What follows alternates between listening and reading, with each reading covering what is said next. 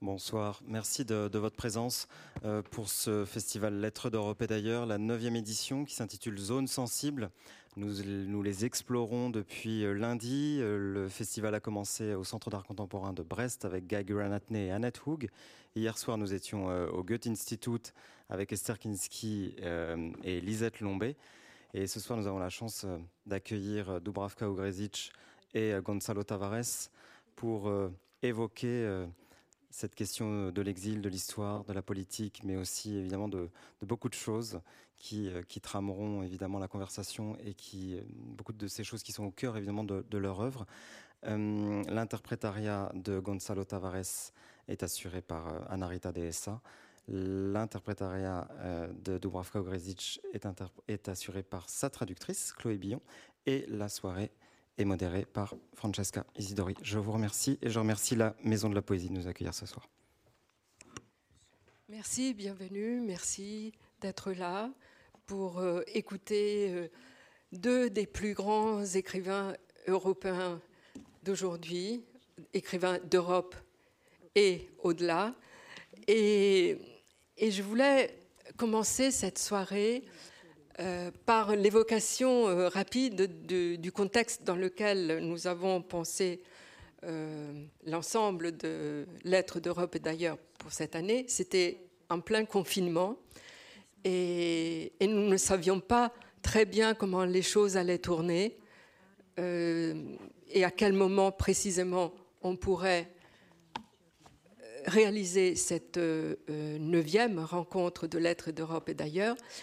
Et donc, je voudrais commencer par euh, euh, poser la question à Gonzalo Tavares et à Dubrovka Ugresic euh, de comment, de quelle manière ils ont vécu ce moment du confinement. Et immédiatement, j'ai pensé que le mot exil pouvait déjà entrer en scène même si Dubrovka va, me pardonner si j'utilise le mot exil, elle qui, en connaît vraiment un, grand bout de ce que ça veut dire. Mais voilà, euh, pendant la période du confinement, nous avons vécu un drôle d'exil parce que nous n'étions pas chassés de chez nous. Nous n'étions pas obligés de changer de langue, mais nous étions exilés du monde.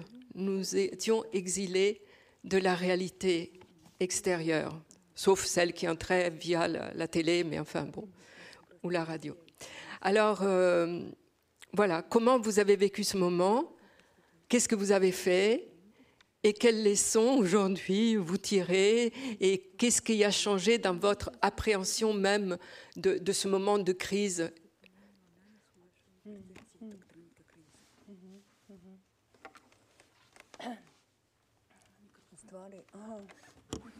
Ok, čuje se?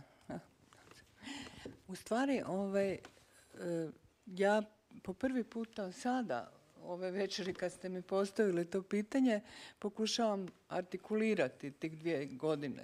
Do sada nisam mislila o tome. E, osim što sam tako primijetila neke ove sitne stvari, recimo e, kad sam doputovala u Pariz jučer, onda sam toliko puno dočekala me moja urednica i ja sam ju zadavila riječima potpuno. Ja sam samo pričala, pričala i pričala i, ovaj, i shvatila sam da ono što mi nedostaje, ta zapravo nedostajalo za ove dvije godine, je ta jedna živa komunikacija.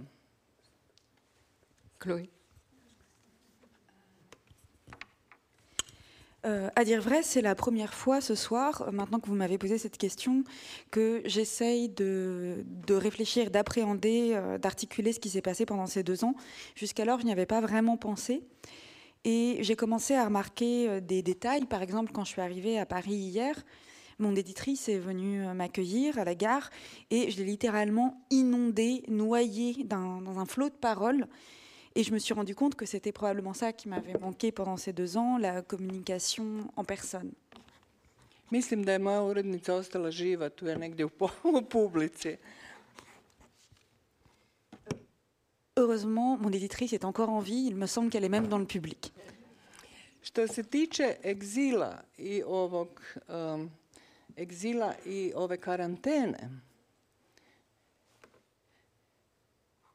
ja bi sad to mogla iskoristiti kao metaforu i reći da sam bila u nekom duplom egzilu. Međutim, to uopće nije točno, jer moj egzil ne odgovara ovim stereotipima o egzilu većina ljudi ima. Euh, pour ce qui est de ce terme d'exil et de quarantaine, je pourrais bien entendu l'utiliser comme métaphore et euh, vous dire que je me suis retrouvée dans une situation de double exil. Cependant, ça ne serait pas exact, parce que mon exil ne correspond pas aux stéréotypes que l'on a la plupart du temps sur ce sujet. U međuvremenu je moja domovina potpuno nestala za ovih 30 godina, koliko me nema tamo. Um, uh, naravno, još uvijek me nervira. Ali egzil je s vremenom postao moja domovina. Unutar toga, korona je bila zapravo, ako je vani bio život, onda je korona bila neka vrsta ovaj, neprijatne izolacije koja nekako sve je pomakla i moju percepciju svijeta, osjećaj sigurnosti, nesigurnosti. Mislim da se najveća stvar dogodila u percepciji vremena.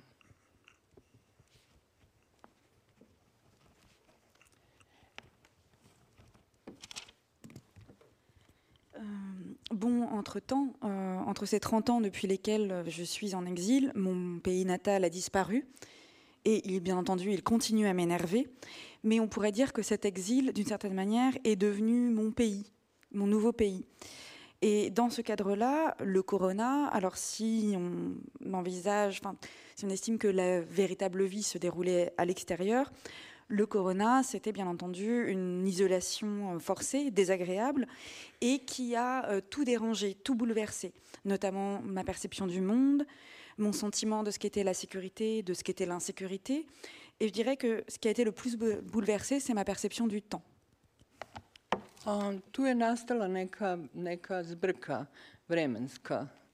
Uh, tim više što i inače mi zbog digitalizacije našeg života.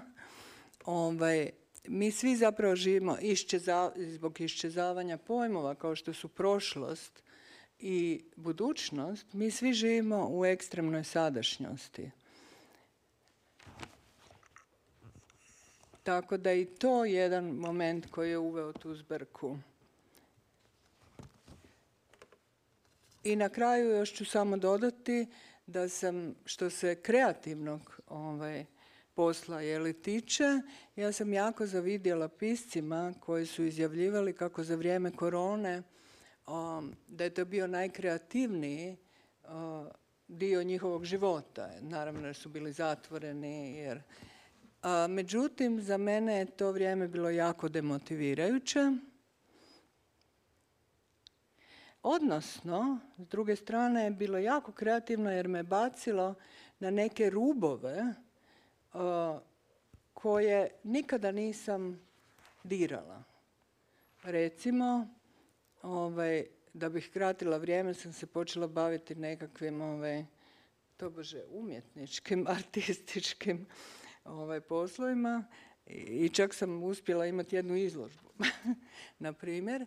Ili nešto potpuno čudno jer ja sam odustala od dječje književnosti. Ja sam počela kao dječji pisac i odustala sam od dječje književnosti s pravom jer sam bila jezivo netalentirana, mislim, priznajmo. Međutim, sad sam našla jedan mali tim dizajnerica, sve su mlade žene ovaj, u Zagrebu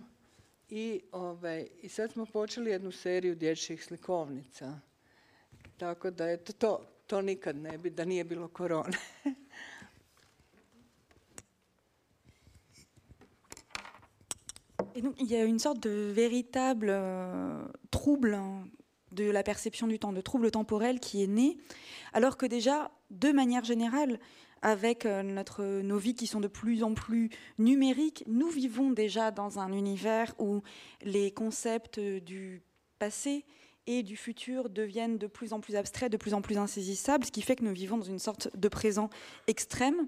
Et donc le corona n'a fait qu'accentuer ce trouble temporel.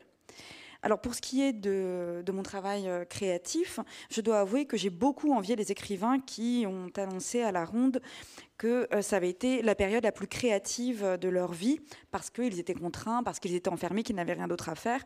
Je dois dire que, euh, en ce qui me concerne, c'était une période extrêmement démoralisante. Mais cependant, d'un point de vue créatif, ça m'a poussé à explorer des, des domaines que je n'aurais pas explorés sinon. Par exemple, euh, pour passer le temps, je me suis mis à euh, faire des choses plus artistiques, euh, dirons-nous. J'ai même organisé, j'ai même eu une, exposition. Ou alors, ce qui était très étrange pour moi, parce que j'ai commencé, certains d'entre vous le savent peut-être, mais j'ai commencé en fait dans la littérature jeunesse. J'avais très rapidement abandonné parce qu'il faut bien l'avouer, je n'étais absolument pas douée. J'étais une horrible autrice pour enfants. Mais là, pendant le corona, finalement, j'ai euh, retrouvé, euh, j'ai rencontré une équipe de jeunes designers, des jeunes femmes de Zagreb qui sont formidables, et nous avons commencé à concevoir une série d'albums pour enfants. Alors, euh, je, passe la parole à, Gonzalo Tavares, qui lui a, pendant la période du confinement, et pendant je ne sais plus combien de jours, mais pas mal, hein, plus de trois, mois, trois mois tenu un journal Journal de la peste, en reprenant le titre euh, quand même de défaut, si je ne me trompe pas, et euh, qui a été publié, journal qui a été publié dans l'hebdomadaire Espresso. Et, il va être traduit, enfin, il est déjà traduit en français, il va paraître dans deux mois, c'est ça. Et j'ai pu en lire quelques extraits parce que j'ai trouvé un site. Euh, et l'idée que je m'en fais, c'est d'une sorte à la fois euh, d'autobiographie, euh, de journal qui relate à la fois des, faits très quotidiens, euh, votre chien, je crois, Roma, le fait que vous prenez très régulièrement votre température. Mm-hmm mais en même temps des considérations philosophiques, des références à des auteurs qui sont euh, des auteurs qui vous sont très proches, et, des chansons, et puis tout ce qui était véhiculé par les médias, euh, les statistiques, les discours des politiques, etc. Donc ça, je pense que c'est peut-être un peu la tonalité, mais euh, surtout, j'ai retenu une chose que vous avez dit, c'est que après ce confinement, après cette crise, on ne pourrait plus écrire comme avant. Mhm. Est-ce que vous le pensez toujours aujourd'hui? Et est-ce que c'était parce que vous avez à ce moment-là expérimenté une écriture immédiate à chaud, qui n'est peut-être pas votre manière habituelle d'écrire? Euh, Bien, je comprends le français, je parle très mal, je, je vais parler en portugais parce que pour moi, c'est très difficile de penser en, notre langue. Et, mais je remercie euh, à Jean-Philippe Rossignol, à Francesca. Euh, c'est un plaisir d'être ici euh, avec, de que, j'aime beaucoup l'écrit. Et, et remercier à Viviane Ami, qui, la, la maison éditrice. Bien, ben, o eu, eu, eu não conseguia nem ler ficção nem, nem escrever ficção, porque estava eh, constantemente em frente à televisão a ver as notícias. E por isso decidi a certa altura que, para não ficar louco e para fazer alguma coisa útil, começar a escrever um diário, o Diário da Peste. Je n'arrivais pas à lire ou à écrire des œuvres de fiction car j'étais tout le temps devant la télévision à regarder les informations. Donc, euh, pour ne pas devenir fou, j'ai décidé de commencer à écrire un journal, le journal de la peste. Eu escrevia todos os dias eh, porque tinha necessidade absoluta de escrever.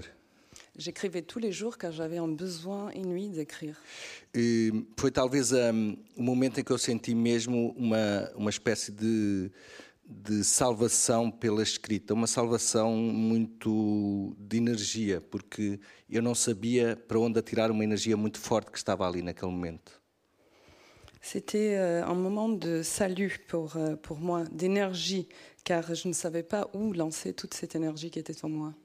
E quando eu propus escrever o diário, o jornal disse basta escrever duas ou três linhas por dia e não é preciso escrever ao fim de semana. E eu, eu respondi que, que, não, que precisava escrever todos os dias e escrevi longas entradas diário. Não é?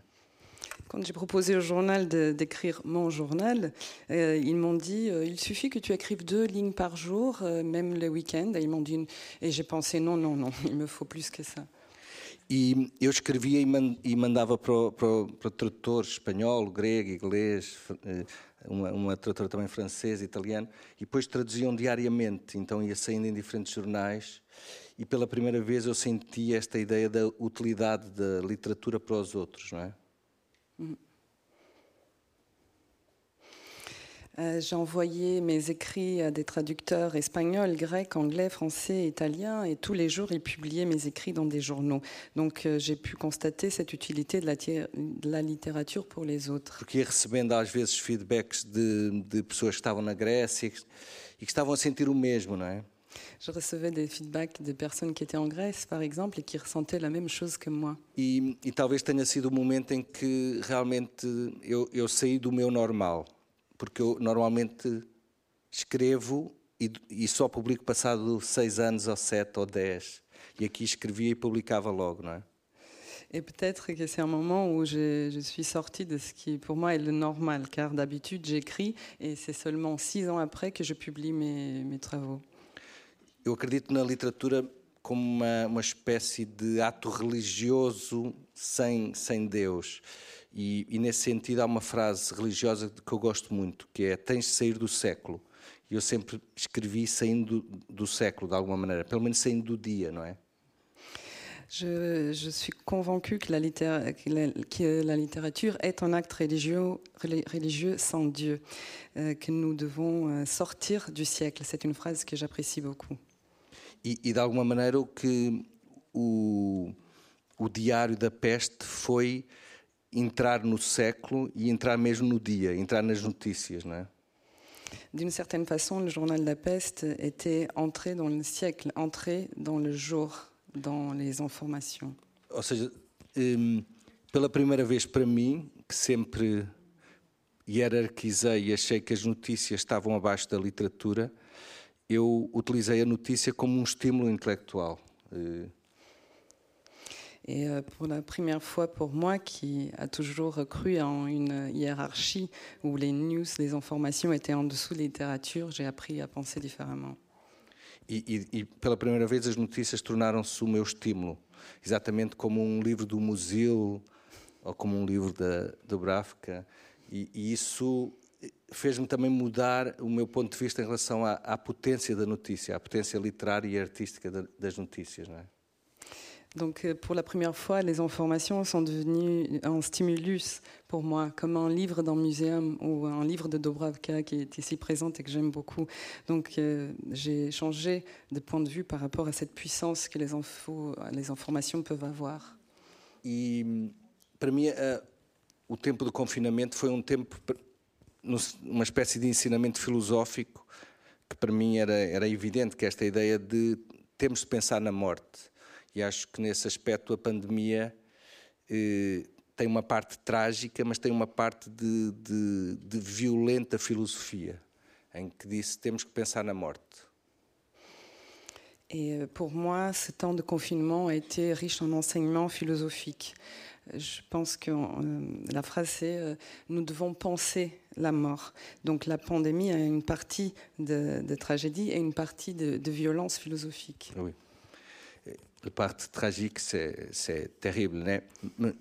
Mas o e dizer também que o que eu talvez o mais violento que eu senti foi perceber que, que nós temos uma espécie de casa bunker e que não precisamos de quase nada, não é? Só precisamos de comida, é uma casa que é um bunker, só precisamos que entre comida e que saia lixo, não é? Uhum. E isso foi muito triste perceber que, que a casa é isso e que nós podemos viver assim. Et c'était aussi violent pour moi de, sentir que euh, notre maison était une espèce de bancaire où nous n'avions besoin que de deux seules choses, que euh, la nourriture entre et la poubelle sorte. E, e, e de alguma maneira, o, talvez o mais terrível tenha sido perceber que podemos suspender um, a presença da amizade. D'une certaine façon, le pire, c'était de comprendre que nous pouvons suspendre la présence de l'amitié. Que, que, o nosso, que o nosso coração, que não temos um ataque cardíaco por não vermos os nossos amigos, por não estarmos presentes. Et que nous n'avons pas à avoir un arrêt euh, cardiaque euh, juste parce qu'on ne voit pas nos amis. E isso é, isso é terrível ter percebido isso. C'était euh, horrible de, de, se rendre compte de cela. É como se o corpo euh, o corpo perfeito deveria ter um ataque cardíaco por não conseguirmos ver eh, os amigos, não é? C'est comme si le corps parfait euh, devrait avoir un, un, arrêt cardiaque pour euh, le fait de ne pas voir euh, les amis. Mas na verdade não, o nosso corpo não funciona assim, continuamos a viver, não é? Mais ce n'est pas comme ça que notre corps fonctionne, nous continuons de vivre. Só precisávamos de comida e que o lixo saísse, não é? Nous n'avons besoin que de nourriture entrant et de, de poubelles sortant. E portanto isso foi uma, eu acho que foi perceber aquilo que já percebíamos, mas que o ser humano é, é uma base biológica e egoísta. Euh, il s'agit de comprendre ce que nous euh, savions déjà. Néanmoins, euh, l'être humain est une base biologique et égoïste.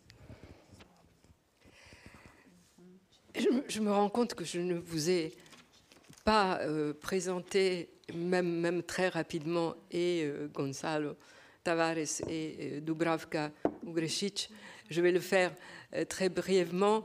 Euh, Tavares est né à Luanda, en Angola, euh, qui à l'époque était encore une colonie portugaise.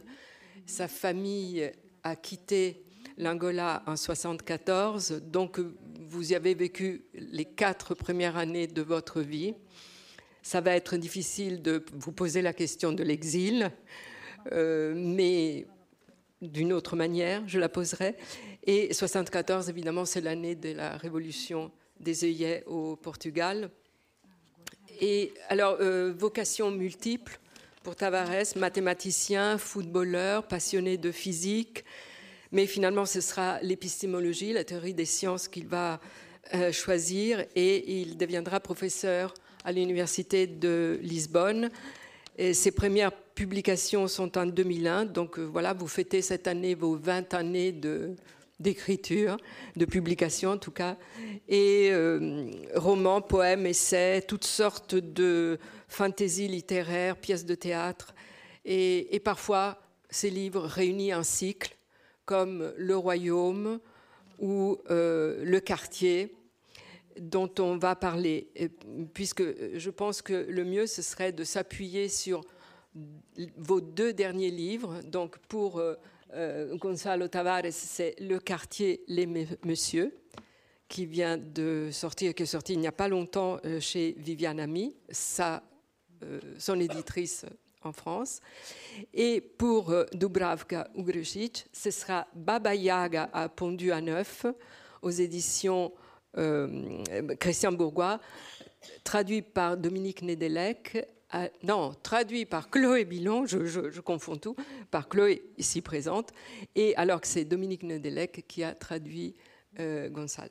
Alors, euh, une fois qu'on a dit ça de Gonzalo, de Dubravka Ugrezic, je, vous dirais simplement qu'elle elle a quitté euh, la Croatie où elle est née en 93 à la suite de toute une campagne de diffamation, de harcèlement moral dont elle a été l'objet parce qu'elle avait euh, publié dans un journal euh, une critique assez acerbe euh, du nationalisme, du fanatisme nationaliste des Croates et des Serbes, de la stupidité de ce nationalisme. Et du coup, euh, tout le monde a été contre vous, euh, Dubravka, jusqu'à ce que vous soyez obligé de quitter l'enseignement à l'université et de vous exiler euh, d'abord en Allemagne, ensuite aux Pays-Bas, où vous vivez encore aujourd'hui. Et euh, alors, justement, si on reprend la question de l'exil, mais cette fois-ci, l'exil à partir de votre, de votre expérience, comment, comment vit-on dans une langue alors qu'on écrit dans une autre langue? Est-ce que c'est l'un des aspects que l'exil vous a, euh, imposé? Euh, comment, comment vous pensez aujourd'hui, puisque vous êtes parti en 93, au moment de votre exil et qu'est-ce qu'est devenu cet exil pour vous puisque vous ne, vous, ne souhaitez pas être présenté comme une écrivaine exilée, mais ce qui vous convient davantage, c'est une écrivaine transnationale, post-nationale, et, et voir ce qu'on peut faire aujourd'hui justement de cette idée de transnationalité ou de d'expatriation, comme dit. Mm-hmm.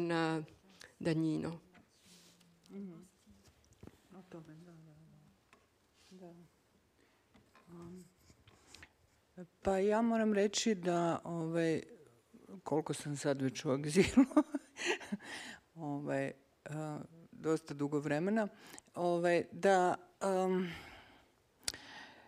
su se stvari jako promijenile. Mislim, promijenila se sa, sa odlaskom. Uh, egzil je zapravo neka vrsta kontemplativne zamke. Vi hoćete ili nećete, bez obzira na to jeste li proputovani, jeste li puno putovali i prije nego što ste se odlučili, ovaj, vi odjedanput um, sve ono što ste znali, mislim, sve to se propituje ponovo. I to je jako važni Htjeli to ili ne. Mislim, jako važni e, momenti koji zapravo čine vaš život. Recimo, kao što je pojam domovine. Šta je to domovina? Šta je to rodoljublje? Šta je to obitelj? Šta je to prijateljstvo? Šta je to književnost? Šta je nacionalna književnost? Ko ste vi kao pisac? pisateljica. dakle, puno stvari ovaj, postaje, kako da kažem, suspektno i puno stvari se naprosto topi. Mislim, više stvari ne znače ono što su značile.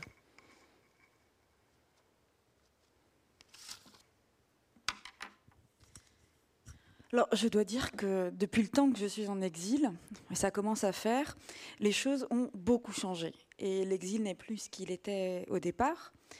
Euh, au départ, l'exil est une sorte de piège contemplatif, que vous le vouliez ou non. Et peu importe si auparavant vous aviez déjà vu le monde, si vous aviez déjà beaucoup voyagé ou l'habitude de voyager, soudain, tout ce que vous saviez est remis en question que vous le vouliez ou non. Et c'est un moment très important, et ce sont des moments très importants de votre vie qui sont remis en question. Par exemple, qu'est-ce que la patrie? Qu'est-ce que le patriotisme? Qu'est-ce que la famille? Qu'est-ce que l'amitié? Qu'est-ce que la littérature? Qu'est-ce qu'une littérature nationale? Et qui êtes-vous, du coup, en tant qu'écrivain ou qu'écrivaine? Beaucoup de choses euh, que vous preniez pour acquises deviennent soudain suspectes et se mettent à fondre d'une certaine manière, elles ne veulent plus dire la même chose que ce qu'elles voulaient dire auparavant. A jugoslavenski slučaj je jako teško razumjeti. Naprosto zato što je postojao jedan jezik. Taj jezik se zvao srpsko-hrvatski ili hrvatsko-srpski i govorio, taj jezik je bio oficijalni jezik Jugoslavije i na tom jeziku su govorili Hrvati, Srbi, Bosanci i Crnogorci. Kao posebni jezici su postojali makedonski, slovenski i albanski.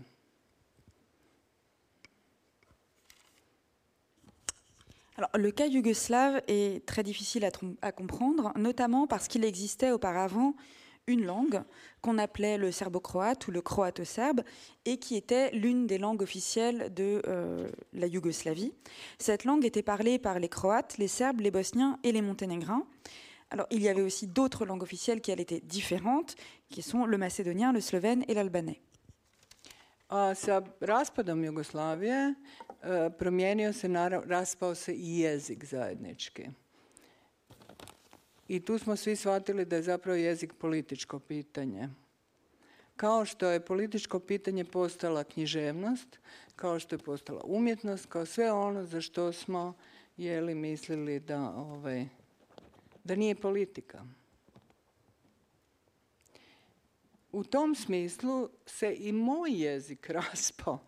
Da vi više ne znate na kom jeziku sad pričate, zato što su se odmah skočili prilježni jeli, lingvisti koji su kroatizirali hrvatski jezik, srbizirali srpski jezik, također i pismo, uh, bosnijalizirali bosanski jezik i tako dalje.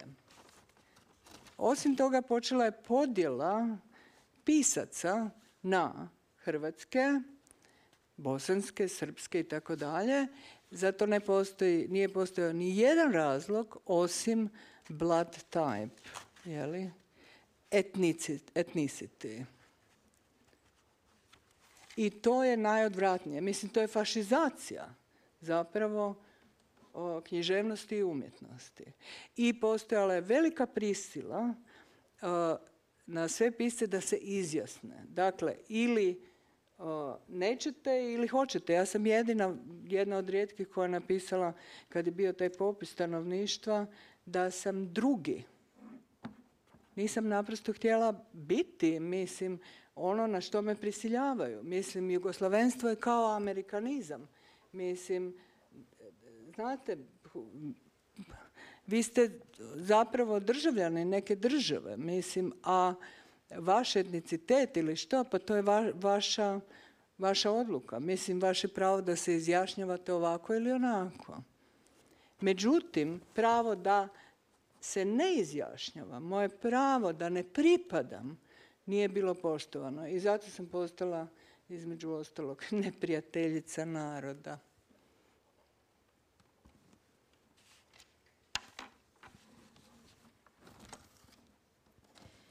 Et donc, avec euh, la chute de la Yougoslavie, cette langue commune s'est elle aussi démantelée, euh, avec le démantèlement du pays. Et nous avons tous compris à ce moment-là que la langue était politique, était une question politique, comme la littérature est devenue une question politique, tout comme l'art est devenu une question politique.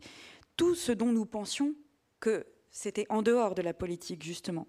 Et en ce sens, ma langue s'est décomposée comme le pays, si bien que je ne sais plus quelle langue je parle. Parce qu'entre-temps, des euh, linguistes du régime se sont mis à croatiser le croate, à serbiser le serbe, euh, à bosniser le euh, le bosniaque, à modifier parfois ça les mêmes jusqu'à l'alphabet, etc., etc. On a également créé des divisions entre les écrivains des euh, différents pays euh, qui devaient se déclarer d'être écrivains de tel pays ou de tel pays et de tel pays, et ce pour aucune raison valable à part une raison purement ethnique. Et pour moi, c'est véritablement une c'est du fascisme. C'est ça le plus répugnant, cette fascisation de l'art et de la littérature. À l'époque, il y a eu des pressions euh, très violentes exercées sur les écrivains pour qu'ils se déclarent d'une telle ethnie ou d'une telle nationalité. Et on leur demandait, bon, vous êtes ça ou ça, oui ou non, dites-le. Et moi, j'ai été une des rares, lors du recensement, par exemple, à, me déclarer dans la rubrique autre, parce que je ne voulais pas être ce que l'on désirait me forcer à être. Euh, l'identité yougoslave, c'était un petit peu comme l'identité euh, américaine aux États-Unis, si vous voulez. Vous êtes les citoyens d'un pays, en l'occurrence la Yougoslavie, mais euh, votre ethnie, votre sensibilité nationale, c'est votre décision et c'est votre droit de décider comment vous vous sentez. Et par contre, mon droit à moi de ne pas me déclarer d'une certaine nationalité, mon droit de ne pas appartenir n'a pas été respecté. Et c'est à partir de ce moment-là que je suis devenue une ennemie du peuple. Oui, d'ailleurs, euh, euh, on, y reviendra euh, très vite. On vous a traité à ce moment-là de sorcière, également de pute mhm. et de traître à, la patrie, mais de, de, ces trois épithètes, vous avez retenu surtout sorcière, et on verra que vous en avez vraiment fait quelque chose de, d'extraordinaire dans votre livre Baba Yaga a pondu à neuf.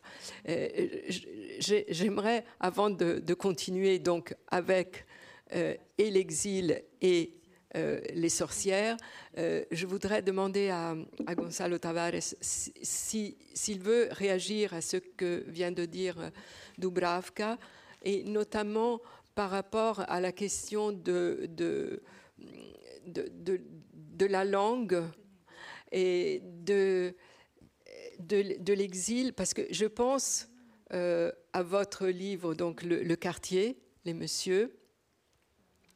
Euh, en deux mots, très rapidement, euh, vous, vous, avez publié séparément des, des, brefs romans qui portaient comme titre le nom d'écrivains célèbres, par exemple Monsieur Valéry, Monsieur Calvino, Monsieur Krauss, Monsieur Brecht. Et puis, cette fois-ci, ils sont tous, enfin à peu près tous, je crois, réunis dans ce seul volume. Donc, on peut considérer que ces messieurs, qui vivaient tous dans le même quartier, maintenant, ils sont vraiment ensemble euh, que le quartier est devenu presque un village. Alors, hum, pourquoi je parle d'exil? Parce que, euh, au fond, euh, vous avez créé un lieu d'exil volontaire, peut-être, ou c'est vous qui les avez exilés dans ce village, mais que vous présentez comme un rempart à la bêtise, à la barbarie. Mm-hmm. Donc, est-ce qu'il existe un refuge qui est utopique, là, pour, pour les écrivains? Un exil qui serait un exil, euh, euh, un exil euh, rêvé? Sim, de quelque, de quelque façon. O, eu acho que o imaginar, a imaginação é uma, é, uma, é uma espécie de país de fuga, não é? L'imagination est une sorte de pays de fuite. E cada um, cada um traz em si um país para onde pode fugir, não é? Et chacun porte en soi un pays vers lequel il peut fuir. E esse é um país individual. C'est un pays individuel. Eu acho que, que é de alguma maneira o que o que ouvimos a Dubravka é um pouco isso. O, eu acho que por um lado todos nós imaginamos um país individual, o Henri Michaud falava do, das minhas propriedades, não é? Falava do cérebro como as minhas propriedades, o meu espaço. Chacun de nous porte en soi un pays individuel, en quelque sorte, ce qu'a dit Dubravka, et, et chacun a cette, ce refuge, cette imagination. Comme disait Henri Michaud, c'est mon cerveau, mon, refuge. Minhas, eram, ele dizia mon mon, j'allais à mon espaço, à mon cerveau, não? E, e de alguma maneira o, o, eu acho que nós eh, hesitamos entre este país individual e uma espécie de comunidade universal, não é? Euh, d'une certaine manière, nous hésitons entre, entre ce pays et, et nos espaces individuels. Et universal. Universel, pardon. Entre, entre, o país individual e a comunidade universal. Exatamente, entre o país individual e a comunidade universal. E, e eu, eu, julgo que para um saindo desta questão dos países, eh, eu acho que há também um exílio para o escritor que é o exílio quando sai dos seus hábitos. En dehors de cette question des pays, il y a aussi un exil pour l'écrivain qui est l'exil de ses habitudes. quando, quando ele sai dos seus hábitos. Só dessas Só habitudes. habitudes uhum. o, eh, eu estive em Moscovo, na, numa das casas do Tolstói.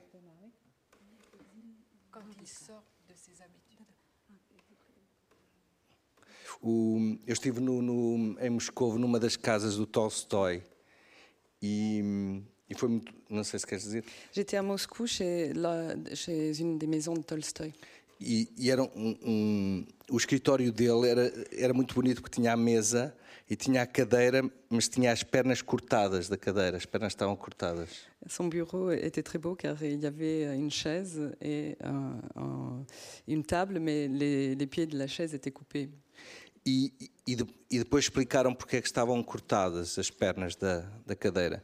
Par la suite, ils m'ont expliqué pourquoi euh, le pied était coupé. Quando, quando Tolstói começou a perder uh, a vista, quando começou a, a ver mal, uh, for, foi cortando os pés da cadeira para se aproximar do papel.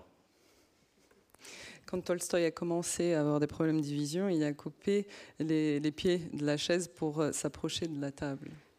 E, e realmente eu fiz os cálculos até pela, pela altura do Tolstói e realmente uh, as pernas da cadeira estavam de tal forma cortadas que ele deve ter terminado eh, totalmente junto ao papel mesmo, completamente junto.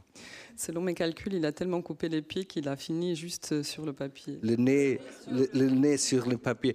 E, e é muito bonito porque ele, ele não queria escrever noutra mesa nem noutra cadeira, não é? C'est très beau car il ne voulait pas écrire dans une, une autre chaise et table.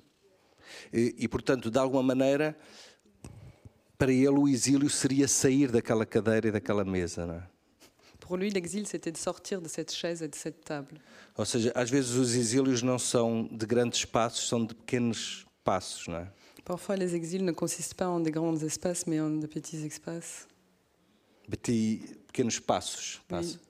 Petit, eh, petits espaces. Eh, passos, passos. Pardon, des pas, des petits pas. Des petits pas, oui. E, e, e, e, de alguma maneira o que, o que me o que a mim me interessa é esta questão da língua. O, fora, fora da minha língua, de alguma maneira, eu, eu estou sinto-me violentado porque não, sinto que não tenho toda a minha potência, não é? E isso. Et ce qui est important dans cette question de la langue, c'est qu'en dehors de ma langue, je me sens agressée, comme si euh, en dehors de ma puissance.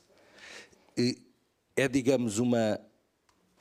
A pessoa falar noutra língua é, é uma gentileza, mas é ao mesmo tempo como, como que uma, uma violentação às suas possibilidades.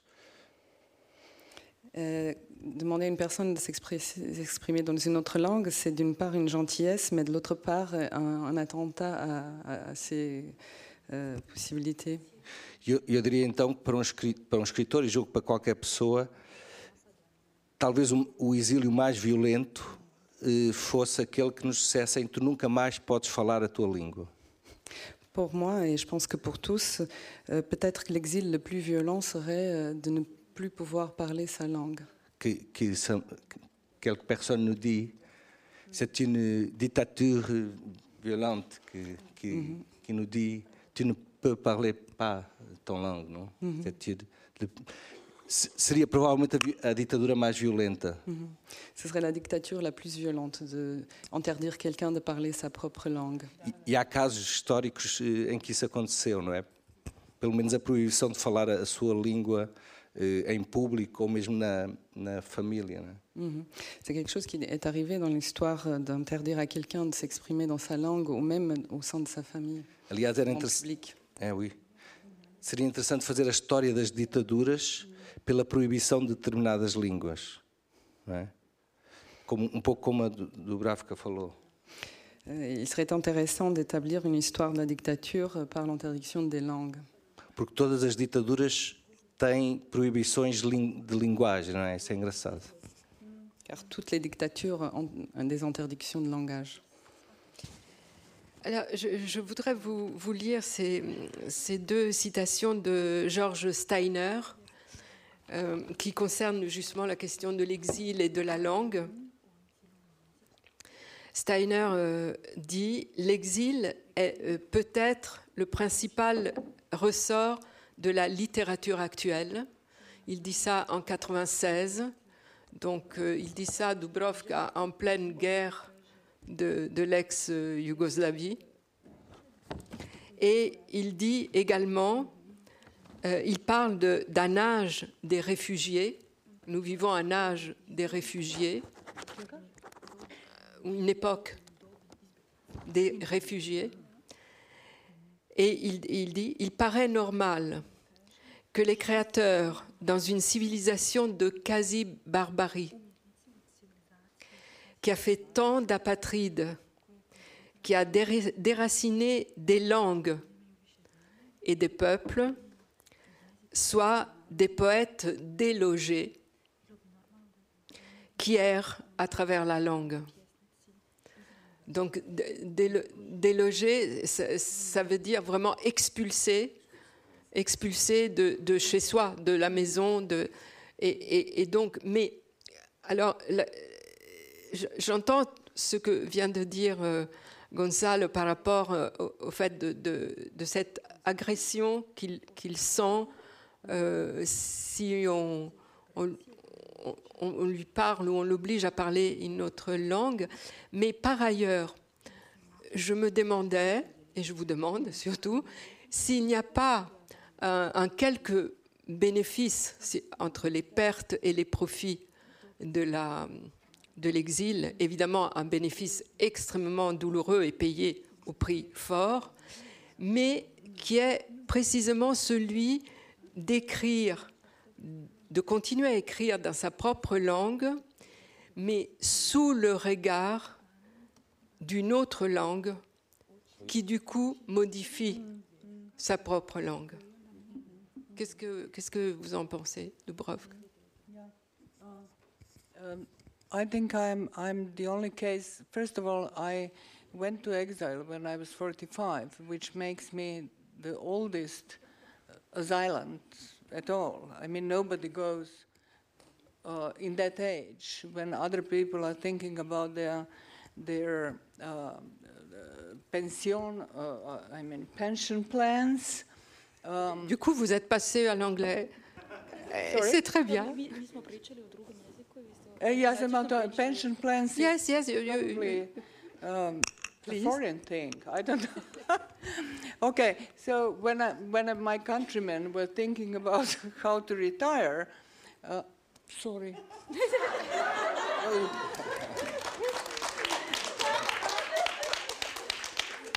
I'm so sorry. Dakle, ovako. Ja sam otišla u egzil sa 45 godina, kad niko ne ide u egzil. Pogotovo ne idu žene. To je otprilike kao rastava braka u 50. I um, za, naprosto zbog starosti ja nisam bila spremna i nisam mogla uopće uzeti neki drugi jezik kao jezik svoj kreativni. Što se dogodilo mnogim mladim uh, ljudima recimo koji su danas u književnosti ravnopravni njemački pisci, a došli su iz bivše Jugoslavije ili u Americi ili bilo gdje. Ili što se dogodilo ima jedan pisac koji je došao iz Bosne u Francusku i koji je naučio jezik i piše na francuskom. Mislim da se zove Velibor Čolić. Da, o, Voilà, moi je suis un cas particulier parce que je suis arrivée, je suis partie en exil à 44 ans. C'est très vieux comme âge pour partir en exil, surtout pour une femme. Moi, c'est un peu comme divorcer à 50 ans, quoi. Et donc, à cause de cet âge, je n'étais pas prête ou je n'ai pas pu euh, adopter une autre langue comme euh, langue de création. Euh, au contraire d'exiler plus jeunes. Par exemple, il y a beaucoup euh, d'écrivains qui sont aujourd'hui euh, des écrivains très reconnus et tout à fait égaux à leur père, par exemple en littérature allemande ou en littérature américaine, et qui sont arrivés très jeunes d'ex-Yougoslavie. Ou alors il y a ce cas aussi en France, il y a l'écrivain Velibor Čolić, qui est arrivé comme réfugié de Bosnie, qui a appris le français et qui aujourd'hui écrit en français. Da, ali se mijenja sa egzilom, to je važno isto da se mijenja na neki način uh, to što pišete, kada ste vi unutar svog jezika i unutar svoje domovine, vi uh, zapravo se obraćate publici koju znate. Vi se služite referencama koje svi razumiju. Vi se čak služite s nekom vrstom glupog humora lokalnog, koji svako razumije. Međutim, situacija se mijenja kada ste vani. Vi računate isključivo na svog idealnog čitaoca, koji se nalazi svuda. U Sibiru, u Južnoj Americi, u Americi, u Africi. Dakle, to idealan čitalac. I vi reducirate te svoje lokalne reference, imate neku novu vrstu jezika i novu vrstu percepcije.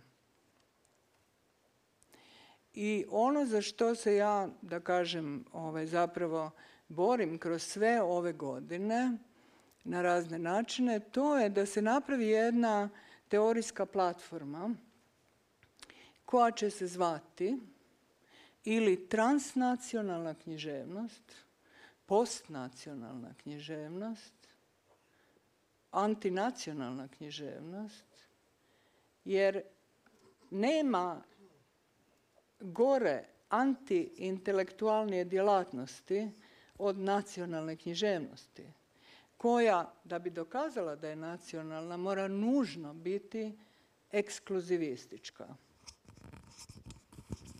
Dakle, samo inkluzivistička može računati na neki status postnacionalne književnosti. Zašto? Zato što ima jako puno sada pisaca koji ili pišu na svom jeziku, a žive na, u Novom Zelandu, ili e, su prihvatili jezik host country, dakle zemlje domaćina, e, a odnekle su drugdje. Svako bira neke svoje varijante, ali oni imaju taj, jeli, ovaj, e, imaju taj jedan identitet koji podrazumijeva puno više kultura i jezika i iskustava nego što je samo taj nacionalni.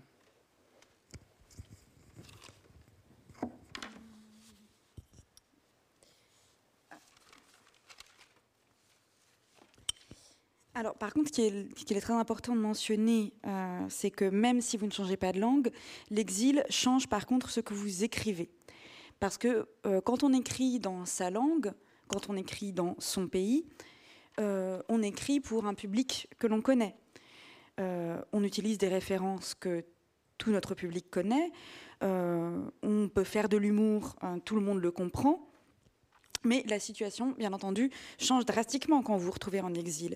Et en exil, on se met à écrire non plus pour un lecteur de son pays, mais pour son lecteur idéal, qui peut se trouver aussi bien en Sibérie qu'en Amérique du Sud, qu'aux États-Unis, qu'en Afrique. Et avec ce lecteur idéal, on euh, réduit en fait ces, euh, ces, références qui sont ces références locales. Et euh, on a une nouvelle perception, une nouvelle utilisation de la langue. Et ce pourquoi je lutte depuis toutes ces années, c'est de créer une sorte de plateforme théorique qu'on pourrait qualifier de littérature transnationale ou littérature postnationale ou littérature antinationale, parce que moi, je trouve qu'il n'y a rien de pire en termes d'anti-intellectualisme que de la littérature nationale. C'est une littérature excluante et non inclusive. Et l'inclusivité sera un critère essentiel pour ce statut de littérature post-nationale. Et parce que c'est un statut finalement que beaucoup d'écrivains partagent aujourd'hui. On a par exemple des écrivains qui écrivent dans leur langue maternelle, mais qui vivent en Nouvelle-Zélande, ou d'autres écrivains qui ont adopté la langue euh, du pays d'accueil. En fait, chacun jongle avec toutes ces... Euh, tous ces facteurs, chacun choisit sa propre variante et il y a de plus en plus d'identités multiples qui euh, rassemblent de nombreuses cultures, de nombreuses langues. C'est une expérience qui est bien au-delà de, la nationalité. Euh, alors, Gonzalo, justement, je pense que sur ce point euh, d'une plateforme de littérature transnationale, vous avez des choses à dire. Et, et d'ailleurs, euh, je me demandais, mais entre eux, tous ces messieurs, Valérie, euh, Krauss, Brecht euh, et, autres, quelle langue parlent-ils? La langue de l'imagination, je pense que c'est. Bien. Euh, o, há, em Itália há um santo que eu acho muito bonito, que, que é era um porteiro que abria, porteiro? Que abria, que só fazia uma coisa, abria as portas, mas com alegria. E foi transformado em santo. En Italie, il y a un saint que je trouve très très beau.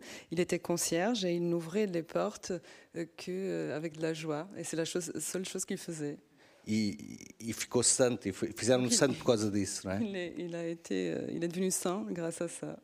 E, e- e a ideia de abrir portas com alegria acho muito bonita, que é precisamente o, o que deve fazer uma pessoa, a literatura, um livro, não é? Deve ser uma espécie de santo que abre a porta com, com alegria, não é? Um livro deve ser isso. Et L'idée d'ouvrir la porte euh, avec joie, c'est quelque chose de très beau. C'est ce qui devrait faire une personne en écrivant quand il écrit un livre. Um livro. E, e é um livro, um, um livro também ser isso, não é? Ser uma espécie de, de, de, de porteiro com, que abre uma porta com alegria, não é? Et le livre aussi doit être ça, une espèce de concierge qui nous ouvre la porte avec joie. E isso é o, o antipatriótico, não é? O, o patriotismo é um guardador de fronteiras, é um, é um fechador de portas, não é? O patriotismo. Euh, c'est un- le patriotisme, c'est un, un gardien des, des- des frontières. C'est un- quelqu'un qui ferme les portes. E eu diria que um patriota é alguém que fecha portas com alegria. Un patriote, pour moi, c'est quelqu'un qui ferme les portes avec de la joie. Eu prefiro o santo italiano, não é? Je préfère le sang italien. O, da, da, da literatura e da língua, eu, eu acho que há. Eu também. Eu penso que escrevo também, um pouco como a Dubravka falava, de alguma maneira pensando neste transnacional, ou esse bairro não tem nacionalidade, não é? É um bairro imaginário, utópico. Euh, par rapport à la littérature et à la langue, je pense que j'écris, euh, comme euh, Dubrovka l'a dit, d'une façon transnationale. Mon quartier, c'est un quartier imaginaire, il n'a pas de frontières. No, no entanto, eu acho que há escritores, e eu próprio já escrevi alguns livros, que, se- que estão muito ligados à língua. Eh, Néanmoins, il y a des écrivains, moi inclus, qui sont très euh, liés à la langue. Eh, Eu tenho alguns livros que estão ligados, a maior parte não, não é? Tenho alguns livros que estão ligados à língua, mas outros não. J'ai plusieurs livres, la, plus, la grande majorité, qui sont liés à la langue, mais pas tous. Eh, Pois, talvez o. Ou seja, os, os grandes clássicos, por exemplo, Dante, é muito difícil ler sem, sem perceber italiano, não é? C'est très difficile de lire les grands classiques comme Dante sans comprendre l'italien. Eh, Por exemplo, Camões, o grande poeta português, é muito difícil eh, ler sem ser em português, em tradução. Le grand poète portugais Camões, euh, c'est très difficile de le lire sans, euh, en traduction. E, é- qualquer tradução vai. Eu gosto muito da imagem da tradução ser levar água nas mãos, não é? É como levar água das mãos de um lado para o outro. E há alguma água que se vai perdendo entre as mãos. J'aime bien l'image la traduction euh, qui serait comme porter de l'eau dans les mains. Il y a beaucoup d'eau qui, qui fuit entre les doigts. E há, escritores como Camões, Dante, que, que claramente não, não é impossível passar para outra língua. Portanto são, são escritores da sua língua. E eu acho isso muito bonito, porque, é- porque é uma língua, tem a ver com o som da língua, não é? Et il y a des écrivains comme Camões et comme Dante où il est clairement pas possible de les lire dans d'autres langues. Ce sont des écrivains de, de leur langue et je trouve cela beau. Peut-être Flaubert. Ou seja, eu acho que o. E, e nesse sentido, eu diria que há, que há livros que são pa- patriotas no sentido de fundar uma língua. E isso também acho muito bonito. O Dante fundou uma língua, Camões fundou uma língua, não é? Et dans ce sens, je, je pense qu'il y a des livres qui sont patriotes car ils sont fondateurs d'une langue. C'est le cas de Dante, c'est le cas de Camões. Ils ont fondé une langue. Mas uma coisa é ser patriota como, como Dante, que inventa uma língua, ou como Camões, ou ser um patriota tonto, não é? São coisas bem diferentes. Euh, une chose, c'est être patriote, euh, un patriote qui fonde une langue comme euh, Camões et Dante, et l'autre, c'est d'être un patriote fou. Ce sont des choses très différentes. O- há, há uma frase de, de um, de um filósofo alemão de que gosto particularmente, que é o Walter Benjamin, que, que tem uma frase que sempre me marcou. Ele diz: O golpe decisivo será dado com a mão esquerda. Il y a une phrase d'un philosophe allemand que j'aime beaucoup, Walter Benjamin, qui dit euh, Le coup décisif sera fait avec la main gauche. E a, e a ideia é precisamente que o melhor vai sair da mão menos hábil, não é? Vai, ser, vai sair da mão mais imprevista. Et l'idée est que le mieux va sortir de la main moins habile, celle qui est imprévue. E de alguma maneira essa, esse contágio que, que, que falava da- das outras línguas também permite que muitas vezes nós criemos uma nova língua através da influência das outras, não é? Et cette contamination dont vous parliez de- des autres langues permet aussi de créer une nouvelle langue avec l'influence de toutes les autres. O, o Ro- Roland Barthes, par- parlait de, de, de- de- né, como fascista. Há uma ideia do, do Roland Barthes, a ideia da gramática ser fascista, não é? Roland Barthes avait l'idée que la grammaire était fasciste E que l'écrivain, eh, que, que o escritor tinha que eh, combater o, o fascismo da, da, língua- l'écrivain- da, da gramática, não é? et l'écrivain devait lutter contre le fascisme de la grammaire. E, e de alguma maneira, o, o- esta ideia da mão esquerda também é um pouco isso. Eu acho que há, há partes da língua que são muito violentas também, eh, por exemplo, no português. E, e escrever, pelo menos para mim, também é um pouco eh, procurar a mão esquerda da língua, se eu puder falar assim, não é?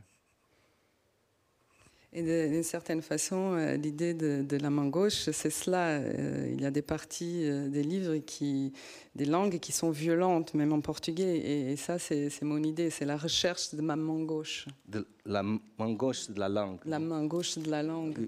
E, e de alguma maneira, o, o- por exemplo, no português, o- uma coisa não pode ser feminina e masculina.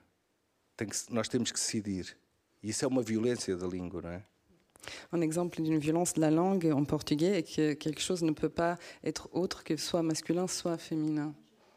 E isto é, é tal, o tal fascismo da língua, não é? C'est cela le fascisme de la langue. Por exemplo, uma coisa não pode ser singular e plural ao mesmo tempo no português. De la même façon, une chose ne peut pas être que singulier ou pluriel.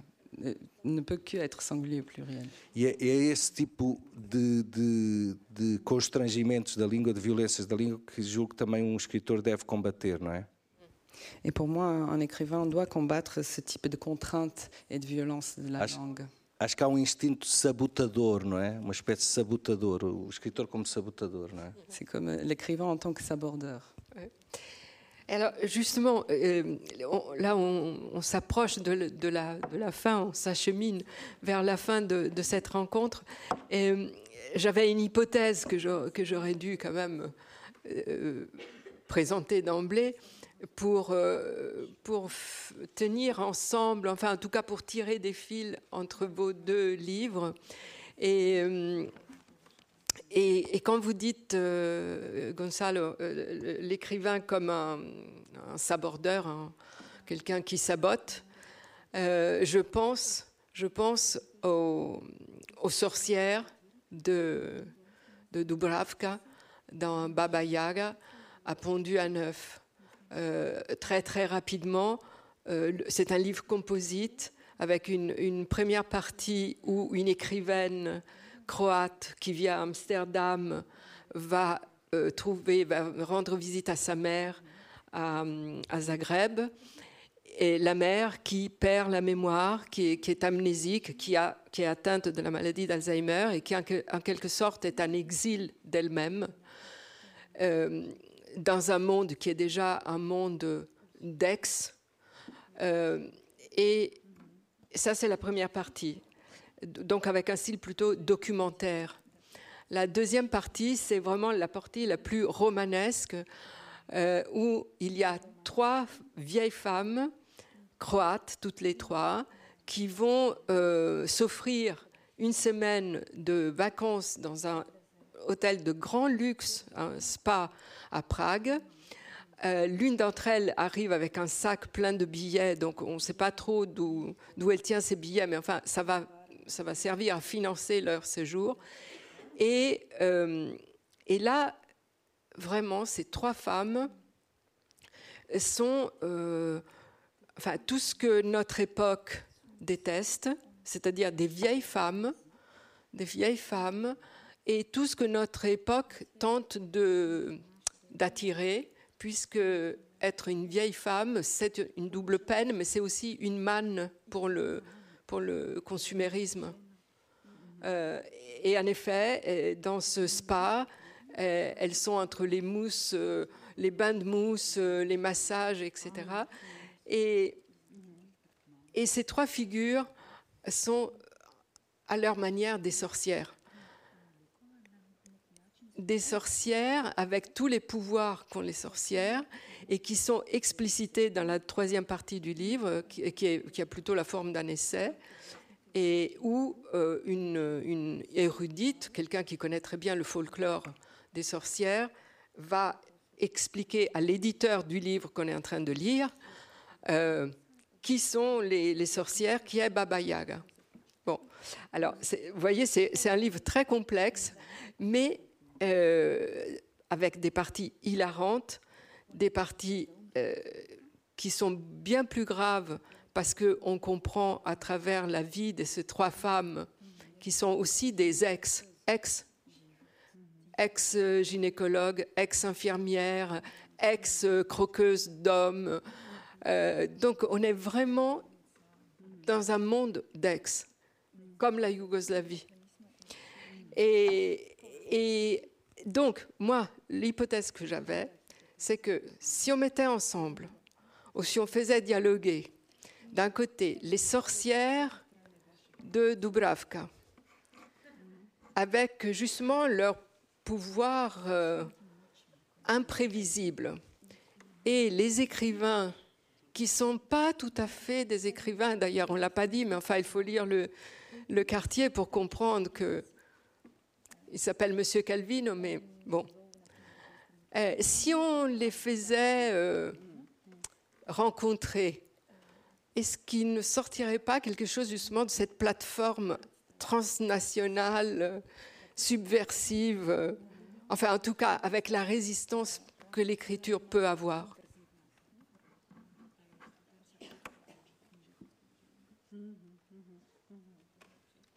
Qu'est-ce que vous en pensez? Go, go, go, go, go, go. Can I see the, the book? no, no, not mine. Why don't you talk about my novel and I will talk about yours? And we haven't read each other books. That will no. be interesting. Ah, okay. Yeah, yeah. No, just from your imagination, you can talk. I, uh, I didn't read this one, yeah. Uh, dakle ovako. I read two, great, two oh. great books of Dubravka. this one in Portuguese. Micro, micro. Museu da Rendição, I would say. Euh, le Muséum de la rendition inconditionnelle. C'est un grand, grand livre, un grand, grand livre. Il y a un autre qui c'est le, Fox de Raposa. Le renard. C'est... Knjiga koja će biti prevedena na francuski. Fox. La, la renarde n'a pas encore été traduite en français. Hmm.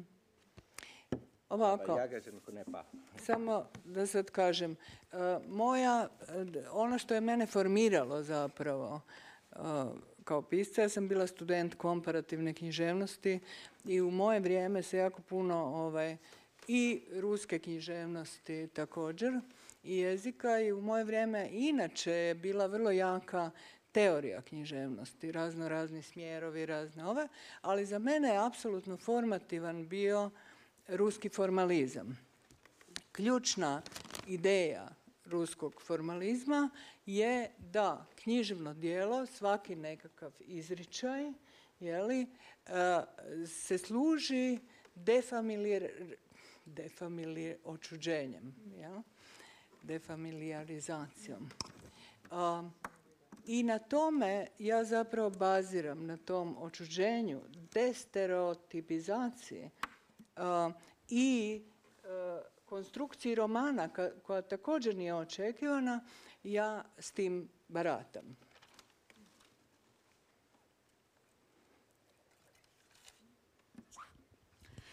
Euh, oui, alors je, je, serai brève. euh, moi, ce qui m'a formée, donc euh, j'ai été étudiante de littérature comparée, j'ai aussi été étudiée la langue et la littérature russe, et à mon époque, la théorie littéraire jouait un rôle très important. Et ce qui a été particulièrement formateur pour moi, c'est le formalisme russe. Et il y a une, une idée clé dans le formalisme russe, c'est que euh, chaque expression, chaque forme que l'on emploie doit être utilisée de manière à opérer une défamiliarisation. Et c'est sur cette défamiliarisation, sur cette aliénation en quelque sorte que je travaille pour obtenir euh, une déstéréotypisation. Et euh, c'est le cas notamment même au niveau de la forme que j'ai choisie pour mon livre, qui est inattendue et qui me permet d'obtenir cet effet. Dakle, isto tako radi, na toj razini radi ovaj roman, Baba Jaga um, je snijela jaje, um, jer su to tri dijela potpuno stilski različita i žanrovski različita. Et donc, quand je dis c'était c'est le cas pour la forme de mon roman, c'est parce que ce euh, roman Baba Yaga a pondu un œuf consiste, consiste en trois parties qui chacune étant très différente des autres en termes de style et de genre littéraire.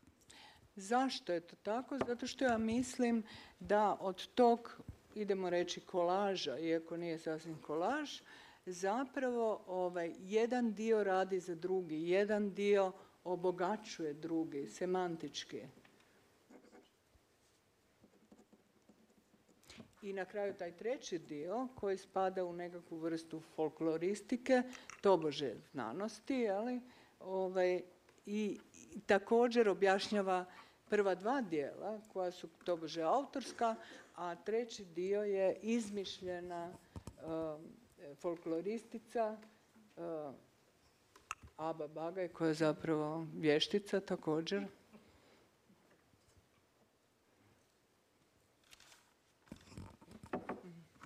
Et donc pourquoi est-ce que j'ai procédé comme ça? Parce que je pense que euh, ce collage, bon, même si ce n'est pas exactement un collage à proprement parler, en fait, euh, fait en sorte que les parties s'enrichissent mutuellement. Donc nous avons les deux premières parties qui euh, viennent en écho, se répondent, s'enrichissent, et ensuite nous avons la troisième partie qui est soi-disant un traité euh, quasi scientifique, en fait soi-disant scientifique, un traité de folkloristique, et qui vient là pour expliquer les deux premières parties qui, elles, sont euh, censées être les œuvres d'un écrivain. Et cette troisième partie est rédigée par une soi-disant scientifique en, en, universitaire imaginaire qui s'appelle Baba, Ababa Gay, et donc comme son nom l'indique, est elle aussi une sorcière. Hmm, hmm. Ali osnovna poruka svega toga je, mislim, da na svijetu postoji, ovaj, ne samo da je polovica čovječanstva žene su, nego da ovaj, su žene kroz cijelu svoju povijest, pa i don da, dan danas, a, bile na neki način a, a, obespravljene, ne da je povijest puna zločina, počevši od ne znam, spaljivanja vještica koje je trajalo od 12. do 17. stoljeća, genocid, femicid, za koji se nikad niko nije ispričao. I ideja je da su vještice zapravo posvuda, da smo svi mi vještice. Jedna od vještica je u ovom mrklom mraku, sjedi negdje. Njezino ime je Rada Iveković, filozofkinja, koja živi godinama u ovom gradu i ona je također pripadala toj grupi jeli, isfabriciranih ili već što tih ovaj, takozvanih hrvatskih vještica, vještica iz Rija. Um, to je dakle romantizirana, možda grandiozna, možda preambiciozna poruka uh, da smo svi mi vještice, pazite se,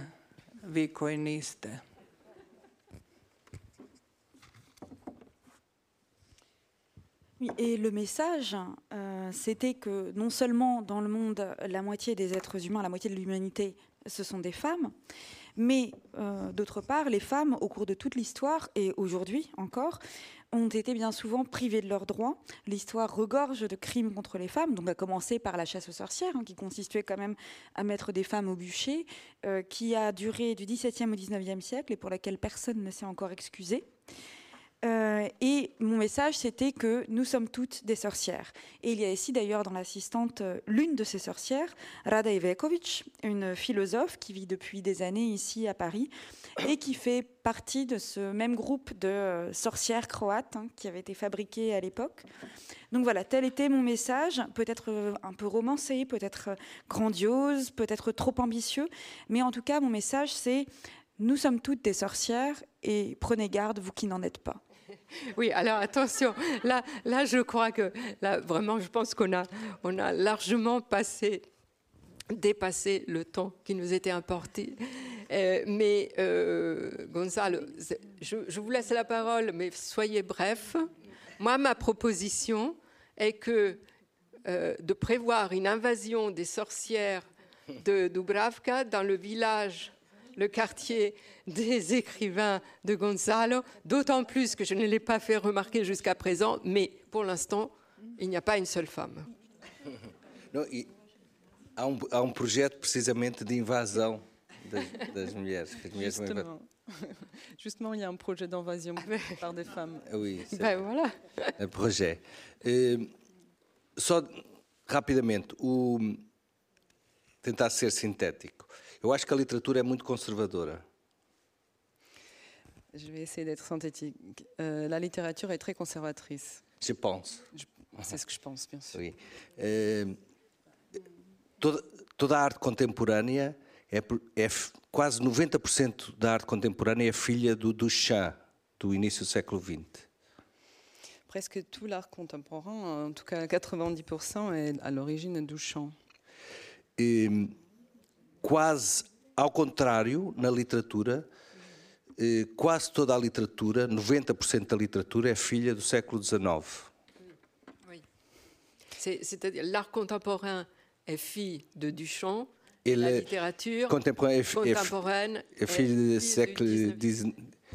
E Du 19e siècle. vous- Duchamp, Duchamp, Marcel Duchamp. Marcel Duchamp.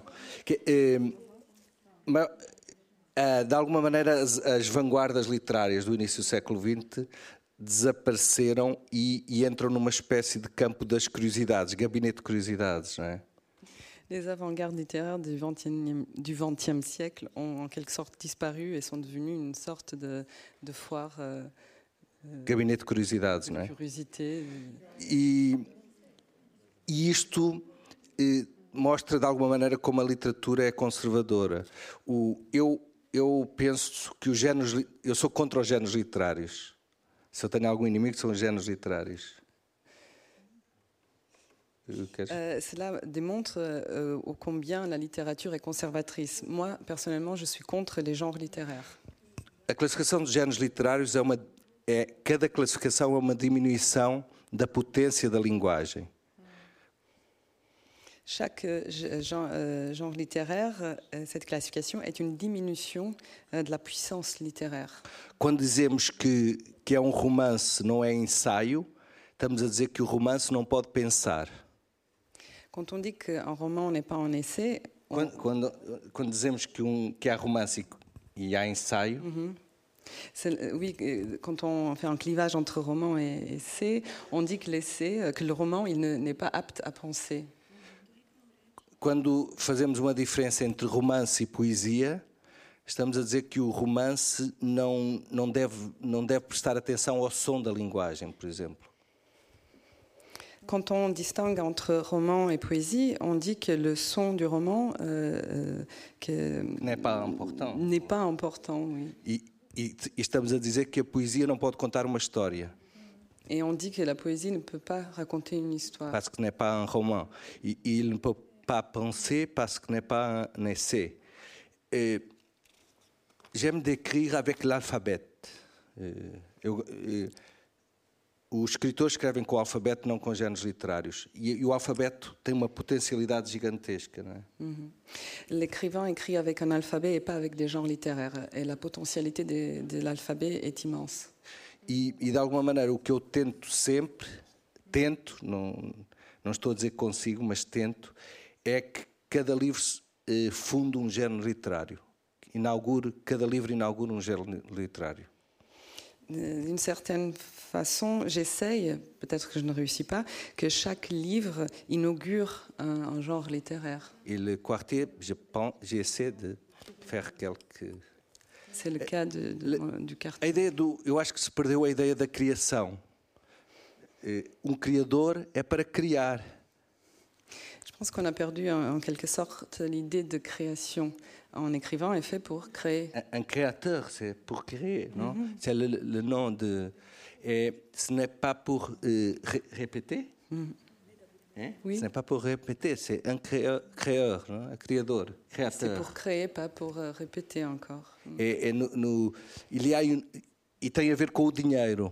E a tragédia disto é que tem a ver com o dinheiro. Et, et la tragédie, c'est qu'il y a un rapport avec l'argent. E Formou-se uma indústria da repetição porque dá dinheiro, não é?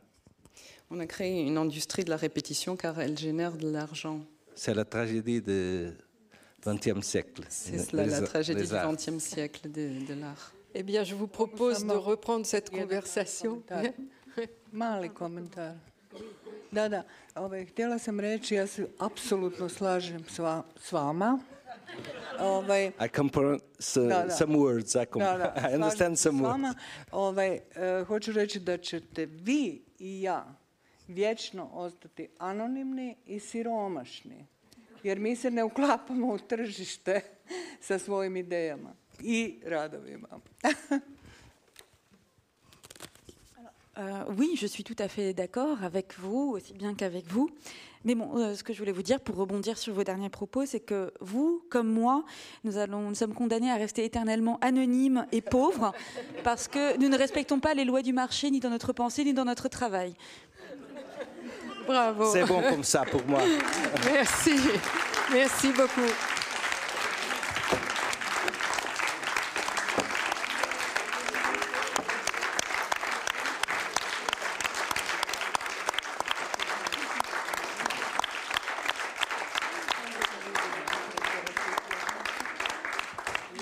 Merci, beaucoup. Merci Dubravka. Un quartier anonyme. Merci à Gonzalo, merci à Chloé, à Narita et merci à vous tous de votre présence et de votre attention. À bientôt. Merci.